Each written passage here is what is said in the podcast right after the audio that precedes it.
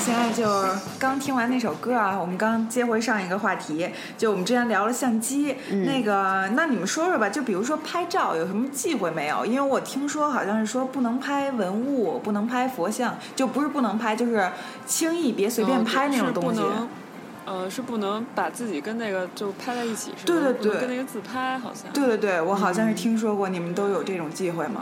反正因为我们家还算就是信算信佛的吧，所以我妈妈是非常不允许我就是，呃，肯就是你肯定进庙里面的那种时候是不会拍，那我也基本上不太会带相机进去。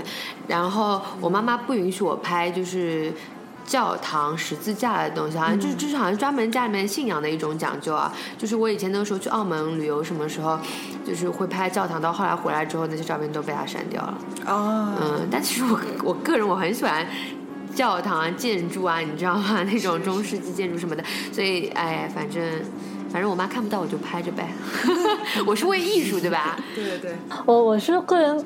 不太会拍，就是涉及别人隐私的东西，因为有的时候觉得新闻摄影就是要越近越好嘛，然后抓住那些很恐怖的瞬间。比如说，我们学校有一个拿了四个普利策奖的教授，但是就所有人，我们我们的朋友都说，就是同学都说他是是一个混蛋。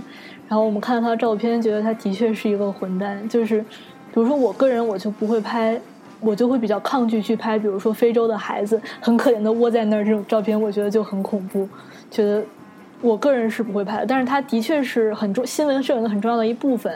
但是我觉得可能是性格问题，就觉得这种东西，嗯，我对我拍他们并不能给他带来任何就是帮助，就只能是更多的伤害吧。就是只能是让他们就是尊严受到了更多的伤害，其实没有任何实质帮帮助。虽然虽然心理上觉得是嗯，我把这件事情曝光出去，然后世界人会帮助他，但是现实是没有人会帮助他的。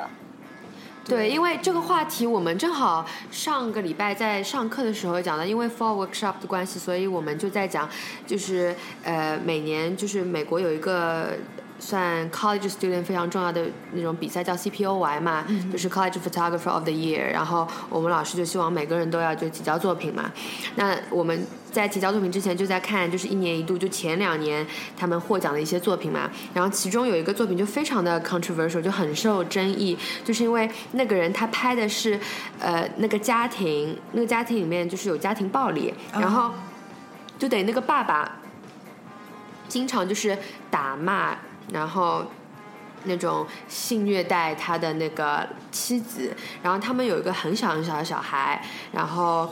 他那套照片呢？照片里面拍到什么？就是，呃，就是这个很近很近，你已经就是没有办法能够想象他，他感觉他就是这个摄影师在他们家已经变成 invisible，他是一个就是呃隐形的人了，你知道吗？就他就在那个环境里面拍照，因为那个老公对他老婆大喊大叫打他的时候。就已经完，他已经完全不 care 这个摄像机，对，就摄影机在不在？然后小孩在旁边光着身子哭，然后这个。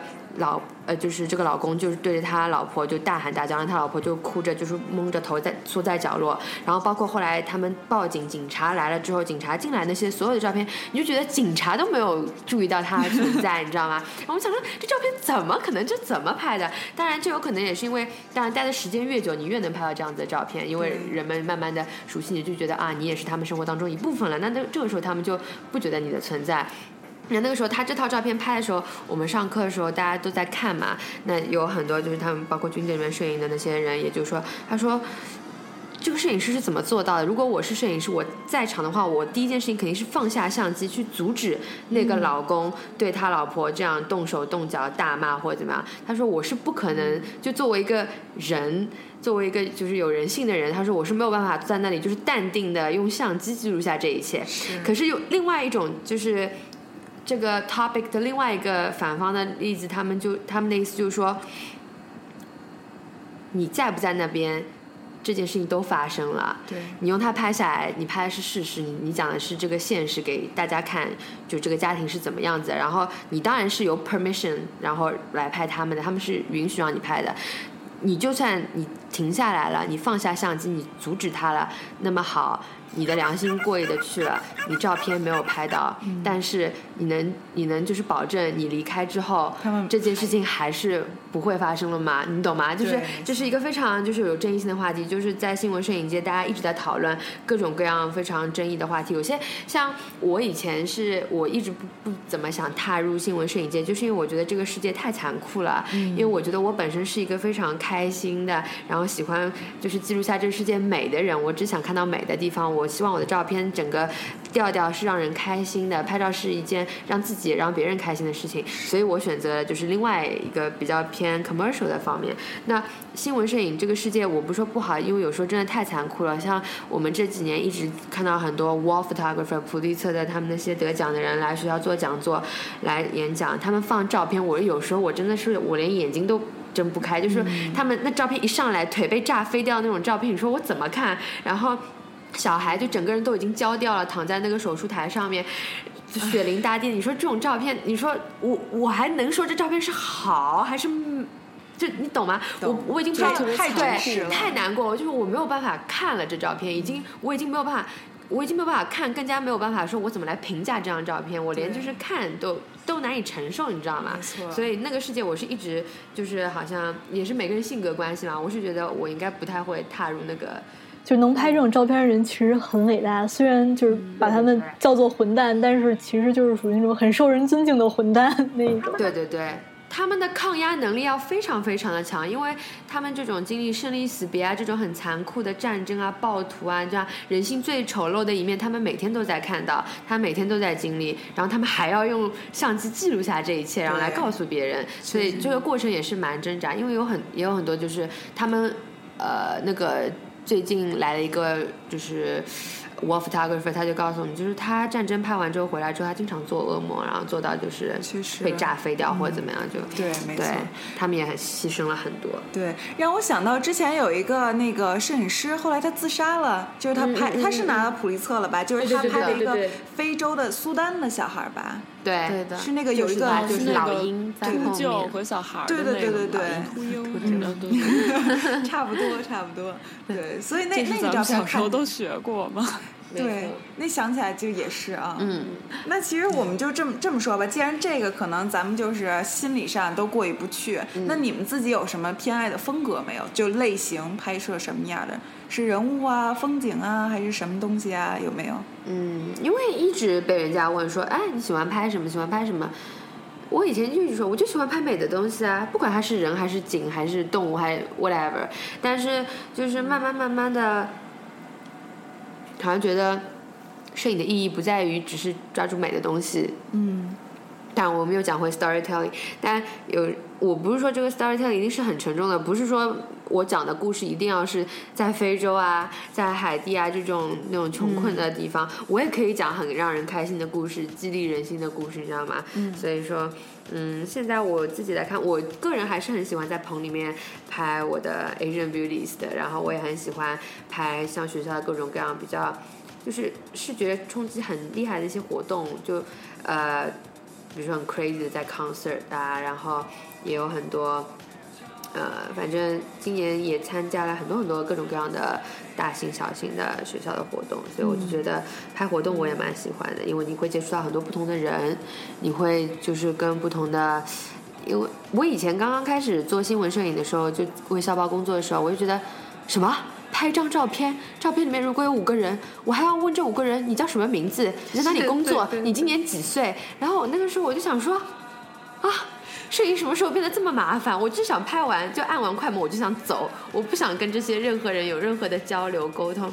但其实你后来才知道，做新闻摄影之后，你你如果没有拿到这些人的信息的话，你是没有办法登这个照片的。对对，所以就逼得我就是不得不去就是做这些事情。那慢慢慢慢，现在就很习惯了。现在我这样拍完照片，就可以非常顺其自然地说：“哎，你好，我是小宝的那个摄影师，刚拍一张什么照片，你介不介意就是留下你的姓名、联系方式什么的？”然后大部分人就百分之九十九点九十九的人都说：“啊，OK，of、course sure 什么，然后给你。”然后你，他给你们信息，他给你写信息的时候，你就可以问他说：“哎，所以你觉得今天来这里怎么样啊？你觉得这个活动怎么样？你觉得怎么样？”然后就可以聊天，然后就可以知道更多的信息。然后我我们每张照片还要写 captions，就是你要写下来这张照片发生了什么事情，什么什么，这都是我非常讨厌的事情。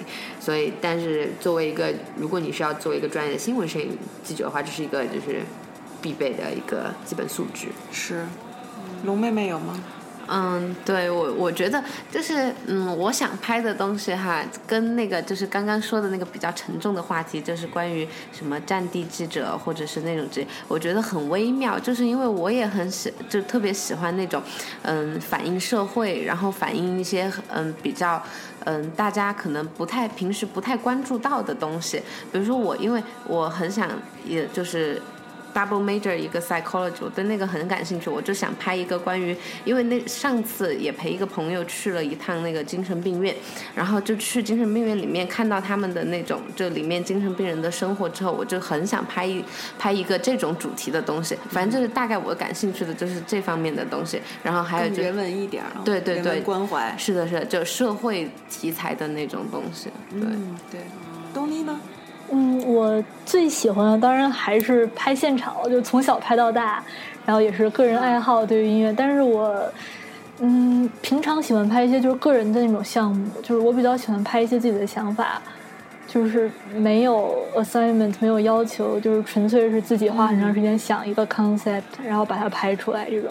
比如说去年的时候，我的 final project 我拍了一组照片，叫做《人生指南》。是指南，既是 direction，就是 instruction 那个指南，也是指南困难的难。然后这组照片在我的微博上什么都有，可以去看一下。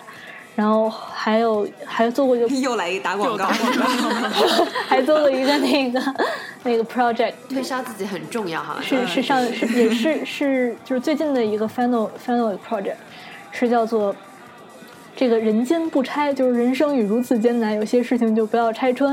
然后这个其实。其实主要就是想拍自己的想法嘛，就是拍了十个人的人像，然后把他们每个人都设定了一个角色，是在棚里面完成的，其中也有我自己。然后就是一些怎么说呢，看起来对于自己的现状很满意、很幸福、很快乐的人，然后实际上就是人生已经如此艰难了，背后的事情在照片里可以看得到，但是就不要拆穿了。然后其实这个对对我来说，这个因为我把它故意做成了很夸张的效果，就像漫画似的。也不能说漫画就很夸张、很很俗气的那种，有点 clarity 拉的很拉的比较高，就有点都要都每每个人脸上都要掉出掉渣的那种感觉的那种效果。然后我觉得这个其实对他来说是一个玩笑，就是自既是对就是这些人的玩笑，也是对我就是作为一个摄影师的一个玩笑。就是说我拍摄到底是为了什么？是为了让它看起来酷像油画一样，还是为了表达我想表达的东西？所以我我比较喜欢拍这种这样的，拍的都是董小姐呗，都是有故事的呗。董小姐，我家有呼伦贝尔草啊，我我比较喜欢。听了大家的这种高大上的这些 project，就觉得我们这些业余的就听得比较轻松一点吧。我喜欢拍的是嗯扫街一类的。其实因为我们这种也没有棚拍的这样的条件，然后要拍模特儿呢，以前王太就是以前 Rene 他在的时候还能拍拍美人儿，现在 Rene 他走了，美人也没人给我拍了。然后 然后对。所以就是说，只能是自己端着相机，没事的时候，有的时候跟同学，有的时候是大多数是一个人，然后就到街上到处走，就是靠脚随便走，在每一个路口随意转弯，看到想拍的东西就拍这样。然后是上海的扫街达人，他他照片很好看，街上。因为怎么怎么说，呃，我后来这是我最近才发现的。我以前在跟人类一起拍照的时候，我我有说过一句很矫情的话，我说拍照是想把这一刻的世界绑绑架下来给你看，就是说是一个记录吧。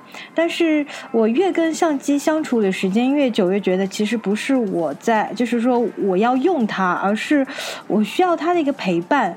就它已经变成一个伙伴一样，像在我身边，它可以给。我一个活下就就是生活着的一个时候，可以给我一个活下去的理由。我心里都流泪我说这种 就真的有点有点有点 over，人间不拆在这儿了，你发现了吗？但是你有没有觉得，如果说我我一个人我在家，我觉得啊，今天好像没什么事做，哎，天气也挺好的，我一个人坐在家发呆，觉得哦，好凄凉那种，外面的世界这么喧闹热闹与我无关。但是如果但是因为我有相机，所以我觉得今天不错，我就可以拿上相机，就给自己一个借口，一个理由去进入这个世界，然后跟这个世界打一些交道。然后所以我就很很怎么说呢？羡慕呃。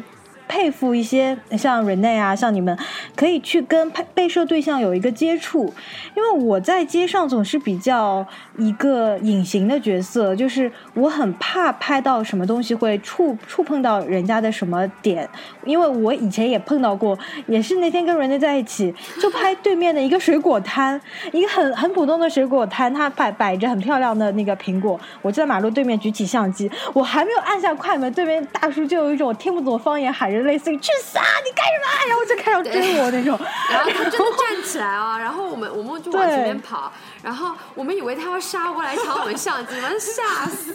然后他说啊，你相你相不相信我拿你的相加什么删掉什么？然后他他那边就歇斯底里狂叫，我想说也是第一次这样被按一下快门，而且在大概离开二十米开外，就感觉他手上抄水果刀过来，没准他是什么通缉犯什么？不，我觉得有可能是因为他是无证经营的摊贩，是水果摊嘛。他拿那种像脚盆一样的，是不是？他拿那种像脚盆一样东西装 装苹果啊？那你们也能发现美感，倒也是真哦，他可厉害了，他会把这种都拍出日系感的 街景。但是因为还还还有就是像现场嘛，我还有过一次很尴尬的，就是那种音乐节现场的拍摄的经历，就是 非常尴尬。因为我平时自己喜欢听一些 hip hop 之类的一些，就是一些地下像偏地下的一些音乐人。那天我去参加上海爵士音乐节，就在观众席里发现了一个我关注的一个音乐人。我当时想，我靠，这千载难逢的机会，虽然我是一个缩货，但是这种机会绝不能错过。我就是鼓起了我这辈子所有的勇气冲上去，就就就拍拍他，因为那个那种 K pop 还是那种潮男啊之类的。我冲上去我说，我我差点快啊不好意思，那我从一个话筒啊，然后我就冲上去，我就跟他说。呃，不好意思，我能拍一张你的照片吗？然后他也觉得可能很莫名其妙，因为人家会说合照啊或者什么的，他就摆了一张世界上我没有看过如此尴尬的一张脸，就站在那里。然后当时又在观众席里又没有光，我又是拿着一个手动手动曝光、手动对焦的一个胶单。我就对着他拍了一张，也不知道有没有爆到光，有没有拍下来的照片，然后，然后一会儿又又，哎呀，没有过片，哎，等一下，我还没好，就大家整张照片拍了快一分钟，他就这样僵在那里看着我，后来回回去，回，然后我还见过，非常好，回去给我给我看，我就从此之后我就对。跟陌生人搭讪拍照，就有一种心理阴影。然后在人像摄影的道路上越走越远，他再不敢越 走越远，越走越远。拍出来的人就是就是都是一一米一米三一八一一米三一百八十斤这种感觉。所以所以现在就是只能是回到街上拍一些花花草草、树树木木之类的。那照片到时候发给我们，我们把这当成这个这期的。这张照片还还没对到焦，我我回去我打开，因为我就扫完这张盘，我都不敢打开这张大图看，一看到我就自己整个人脸都是跟那个照片上的表情是一样的那种。你可以发到微博上，然后艾特他，你看他什么反应。我不敢，我从此之后听这个人的歌都有阴影了，所以我以后都不敢再拍什么人了，你知道吗？都没法听，一听就想起那张人的脸，对对对，然后拍完之后还说，对，不不不好意思啊，哎，谢谢谢谢，好好好了，再再再见，就这种感觉。然后那个人脸就一直僵在那里，目送他离开。所以这个话题是说，这个摆拍比这个捕捉难，是这个意思吗？我我现在真的，我现在发现一个好的摄影师，就是他们的沟通能力超强。嗯，就是呃，也我我也不是，就是有些当然有些，比如说就是沟通能力不是很强，也有好的摄影师。但是我现在认识的那些就是大师们啊，或者怎么样，就他们非常善于跟他们的模特进行沟通，他们很知道自己想要什么。他们在拍之前，很多人他们脑子里面已经有大致我今天想要怎么样子的一张照片，所以他知道怎么跟模特来沟通，怎么就是勾起他们的情绪，引导他们走向那张他们想象当中的 ideal 的照片。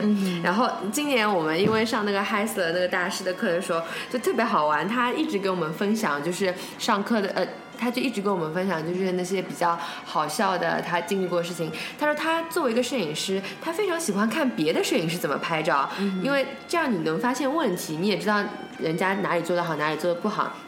他说每个摄影师都有自己工作的。就是方式，有有些方式你觉得啊怎么这么可笑，不可能，但有些可能这些可笑的方式就对某某些人就特别就是有用嘛，对，然后他就说有一次嘛，他他去嗯他他是被拍摄者，然后那个摄影师呢就是把一个相机架在离他们大概。五米、十米开外的一个地方，然后他们那那次人像摄影师就是好多人一起，就是那个摄影师要拍大概十个左右的人，然后那摄影师就那相机在他离他们五米开外的黑暗当中，就他们到后来就看不到这个摄影师，也看不到这个。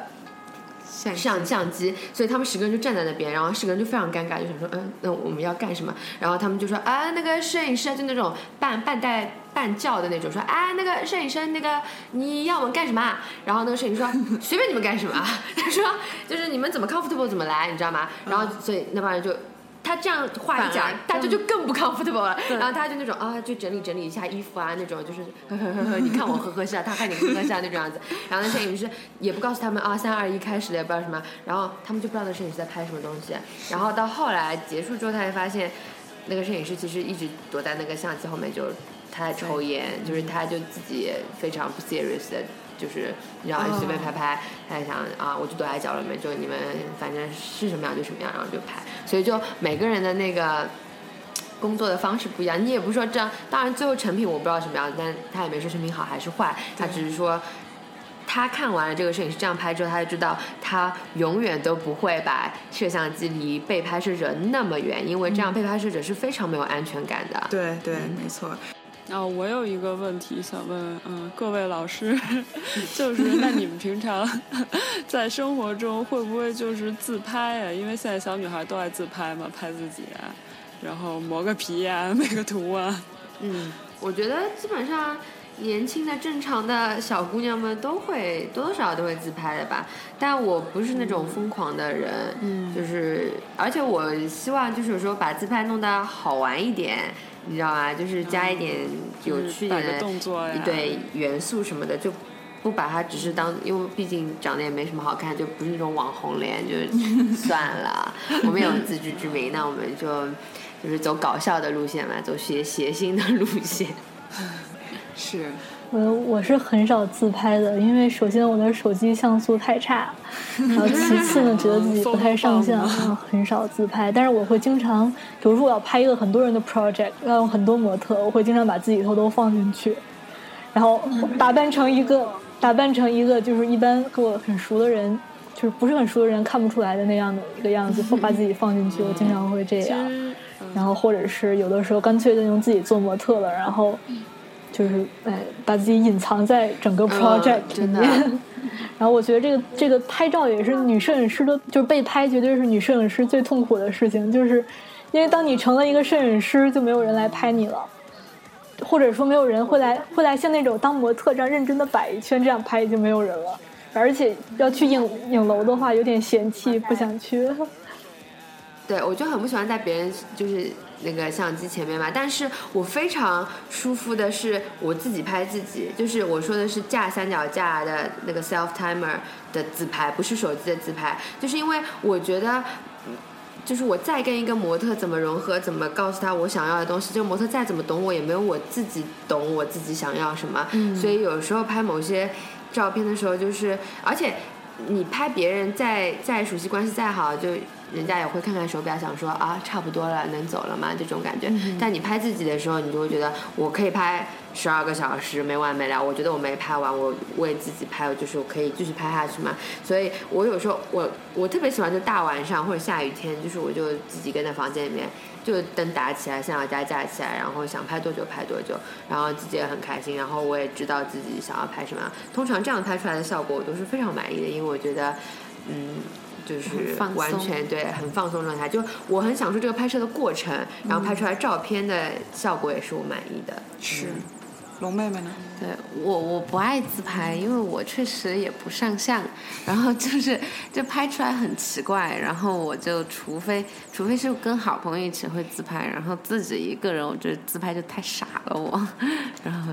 对，正好你知道我们有一个主播叫马里奥，然后他今天没来，但是呢，他给我们留了一段言，我们可以听一下。好的，对。呃，听众朋友们，大家好，两位女摄影师好，我是马里奥。啊，我这边有一个小问题想跟两位交流一下，就是说，呃，你们现在已经特别会照相，我照特好，但是呢，你们的男朋友可能没你们照的好，或者压根就不会照。那你们一起出去玩的时候呢，是你们俩一直给他们照呢，还是他们一直给你们照呢？我觉得如果我男朋友的话，肯定是我拍男朋友比较多吧。但是我会 train，就是 good training，你知道吗？我非常善于教一些初学者一下子怎么突飞猛进。所以就是因为就是一张照片，你要让他从。一张很傻的照片变成一张好看的照片，其实不难的，嗯，就是那些基本的摄影的元素你知道就好。但是从一张好看的照片变成一张耐看的照片，那才是很难很难的。我们现在在学习的过程，就好看的照片，现在只要你相机什么，有时候就一张手机你都可以拍出一张好看的照片，但一张耐看的照片就很难。所以，所以什么？然后那个。讲到哪儿了？不好意思。耐看照片。对，然后男朋友对男朋友，所以就是我觉得，呃，如果是跟男朋友在一起的话，你拍照片，你要求也不用那么高，毕竟大家对吧？都如果他不是这个行当的话，那你只要把他训练成一个能拍出好看的。正常的就是高于一般水准的旅游照片，那我觉得还是蛮对我来说就蛮简单的。对，就够了，就够了。对，也不用。最重要是要把自己也不用奢求什么。对。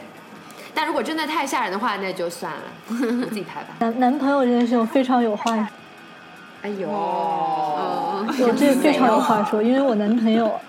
他有在认识我之前，他也是一个摄影师，包括现在不见到我的时候，他也会拍现场。但是呢，因为一开始呢，我打击了他一下。哎呦，那天那天春花马路野那天，你有看到他吗？你你你们两个是在台上就是接吻的那段吗？就是我我我是我是在那里我在拍，然后我突然间被追到台上，就不知道发生了什么。在台上接吻，台上接吻啊！也太摇滚了吧，你们两个，好帅！对的对的，这个这个就是我。然后呢？然后呢？但是因为因为我还有那段视频呢，其实真的这视频推送太可怕了，太可怕了，黑历史。然后那个就是他，他也给很多姑娘拍过什么街拍呀、私房啊、套戏啊之类的，但是呢，唯独就没有给我拍过。我不介意啊，对吧？我唯独就没有给我拍过，我非常不满。但是他一直拒绝给我拍这个。所以我我他说他说哎呀你我不给你拍我拍完了你又说我我说我不说你你给我拍吧但是他就是拒绝给我拍但是哎我非常伤心啊让我 非常是不是。就像夫妻不能一起开车如果两个人都会开车的话坐在一起开车就会吵架的那种感觉他怕你会从专业方面指责他。对就你觉得他哪哪哪拍不好我已经我很久没打击他了。对，因为当每次每次拍完之后，他问你说你这组片子你觉得怎么样？就是你肯定是因为好的都大家都看出来哪儿好，你肯定是要挑不好的说嘛。然后，然后呢？我觉得我打无意中打击了他的自信，所以说以后就拒绝给我拍照了。那也是，嗯。一聊到这儿，怎么觉得一种一种心酸就上来了？心酸是对，因为咱们都是单身狗。单身狗也没什么好讲的。对，我们正好还策划那个光棍节那期，我们出一集单身特辑，然后没想到有这么幸福的事儿流不完的辛酸泪，哎，一下就沉默了。对，哭了都要。那天要抱头痛哭吗？咱咱们到时候组个团一块儿哭吧。对，好，嗯对对对，然后那个找这个东尼过来拍我们，好吧？好呀，单身狗的悲哀。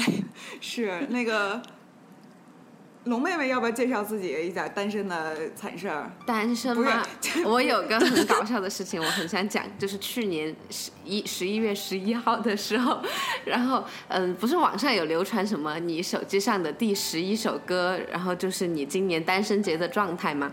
然后，然后当时我是九号看到的，然后我就想，哎，这些就是骗人的，在搞什么呀？我觉得很搞笑，但是我就马上去看一下，我说说不定我今年会有桃花呢，我就看看我的那个到底是什么，我就数到第十一首歌是林志炫的《单身情歌》，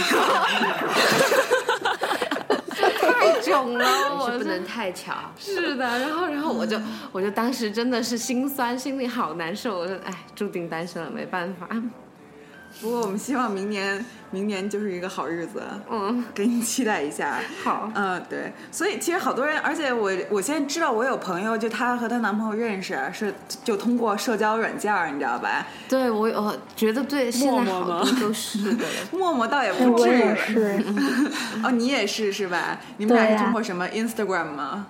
不人人网，人人网，伟大的人人网。而且我跟你说，这真的是一个好兆头。而且我有，我现在有一个朋友，什么好兆头，好兆头解释一下。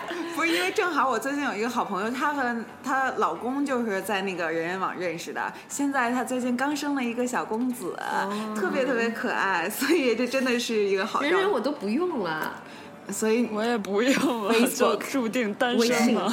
对，人所以人已经变成代购的工具了。代购也是够了。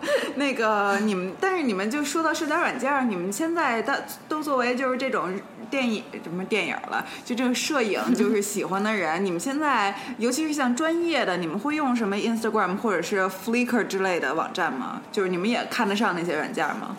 当然看得上我。我基本上我不能离开 Instagram 生活，基本上哇，现在社交的用的最多的就是嗯然后 Facebook、微信都会用。但是如果照片的话，嗯，Flickr 我。去年用，但今年有自己的个人网站，我又要打广告了。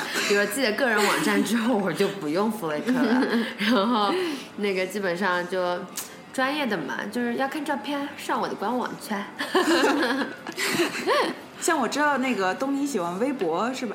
微哦，我微对微博是我会我有两个微博账号，一个专门发照片，另外一个其实并不发什么东西，就是只是把它放在那儿。就是一般我会很少在上面抛东西，就是除非是，嗯，微博一般是主要是发现场片子为主，因为艾特一下乐队呀、然后互粉一下啊什么的，然后自己看着很开心。其他的就很少用，对，涨粉丝，涨粉丝，但是一直涨的粉丝势头不是很好。maybe 上完我们节目就好了。对的，我们节目现在可火了。火了就好的，好的。呃，因为我我我我之前我我一直有个迷思，就是就是说照片到底是怎么传？因为我呢一开始都是放放微博，但是微博传上来就会压缩嘛，然后啊这个国国内上 Flickr 什么的又又比较爆较炸，嗯，又又现在基本好暂时屏蔽了，只有翻墙才行。一了百了。对。，然后那个要还有就是豆瓣，因为豆瓣上小清新这样的片子比较多，但是豆瓣呢，经常让我觉得有点气闷，就是。因为他们很多那些就是日系小清新的片子会传会首页啊传播很广，但你觉得你因为我的粉丝什么也不是很多，就是传上去可能就一个浏览两个浏览，你就非常惨。然后呢，最近然后就是 Lofter 现在也蛮、蛮蛮红蛮新的一个，这个倒还不错，因为但就是说像之，前那你还在个用吗？我我在用，因为因为最近出片量比较少嘛，因为就像龙妹妹说的，像那些小清新的摄影师还蛮多在 Lofter 上面的。对对，呃，之前之前还有还有更那个年少无知的时候用过 Poco 啊、图虫啊那种，太太可怕了！就是你发一套片子，可能下面网马上会有四五个评论，都是读大师得位学习了，欢迎来访。然后就大家都同一格式，然后你进去看都是那些中年摄影师老大叔，对对，然后他们就是那种论在公园里面拍花要先含一口水，然后喷在这个花上，对拍对，他们只要去田子坊就必拍那几个玻璃瓶，只要去哪里就必拍什么什么。王师傅两个人，我们去上海就是一个还蛮有名的拍照地方，叫一九叫一九三三嘛，然后我们在那边就是。嗯，拍呃去，我们就在那边拍拍照片的时候，就看到大概有近十个中年大叔围着一个妙龄少女就在那边长枪短炮拍，我就整个人都不好，我就有种这个少女被强奸了的感觉。对，但其实他们真没对她做什么，但我就是从头到脚的不舒服。我也不是看不起那些中年大叔，就他们中年有个爱好，我觉得特别好。可是那种拍的感觉，我觉得真的太奇怪了。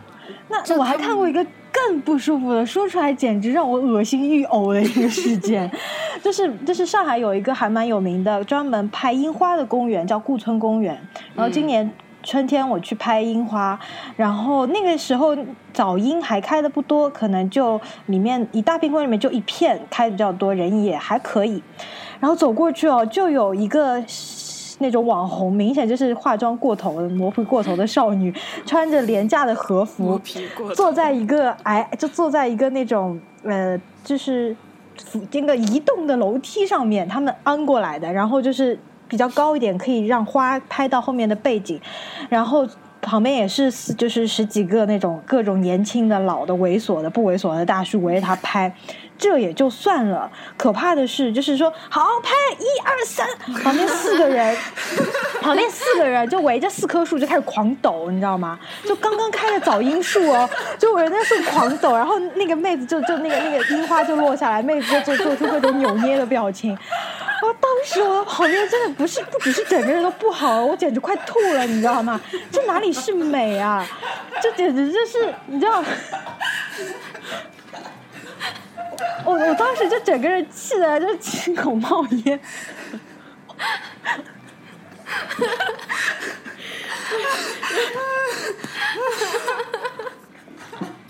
会 发生什么？不好意思，直播现场有点不太可控，因为出现了一些意料之外的事情。这卡了吗？我觉得咱们其他五个人应该看那衣服画面。这卡了吗？都是王志夫小姐翻白眼，然后画面停留了已经快两分钟。我肚子在笑，我就想这个太好笑了，为什么？我已经把它拍下来，太好笑了，好吗？已经截屏了，到时候王师傅你自己看。我不想看，不要发给我。我现在发生，不要发给我，要发生像那次一样的，就是再也不敢看，我我也不敢听这期节目了，好吗？从此退出，好吗？完了，我腹肌都笑出来了。我 真的笑死了。对，哎，所以问一下，你们用那个 Instagram 的时候，你们会那个用那个 Free 呃，就什么 Free Filter Filter 会用 Filter 吗？会会会啊。我现在好像用的越来越少了。我现在因为嗯，Instagram 自从更新过之后，它可以调就是对比啊，就是 highlight shadow，然后特写什么都可以加了。所以我觉得那个那种就是一般的照片，随便拉两下就一下子能够升好几个档次。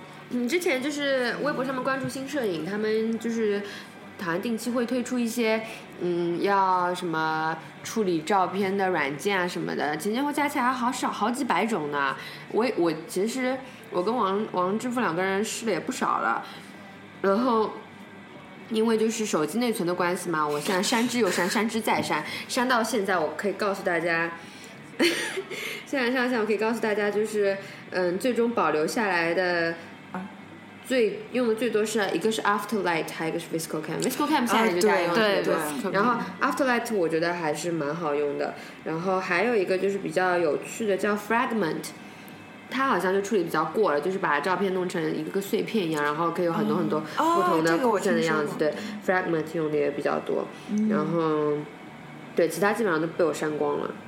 所以你们其实平常还是大家虽然是专业摄影师，但是也会拿手机拍，是吧？啊，会。我觉得，因为手机真的是太方便了，对，就是无法 无法超越的便捷轻便，现在质量越来越高。对，尤其是就是在我我其实自己最满意的作最满意的一组作品是用手机拍的，是用很多年前的一个就是 HTC 的 EVO 什么十八 G 还是忘了叫什么，就是一个水货，是三 D 摄像头俩摄像头，最满意组的作品就是手机拍的。然后自从那个手机坏了之后，就是换到诺基亚，就整个人 拍不都不好了，出好的再也拍不了了。是龙妹妹呢？我呀，我我用手喜欢用手机拍，但是，嗯，就是我有时候用手机有种心理阴影，我总觉得好像那个就是会把人拍丑，可能是因为自拍的原因。你都 iPhone 六了 还丑？我觉得那个颜色很怪，但是我会用 filter 就会好一点。嗯，然后嗯就就还是好用，手机特别方便。行，聊到这儿，给我们推荐一首歌吧。就我们这先歇一段的歌吗？单身情歌是吗？林志炫。可以放放来听，马上也十一十月十一号，为下一期节目做铺垫。对对对，可以做一下铺垫。那行，咱们就先进一段歌呗，然后下一段咱们来主要聊一下关于女摄影师的故事。爱情的我，总是眼睁睁看它流走。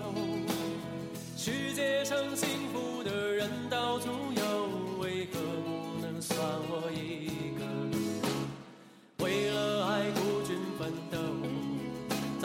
早就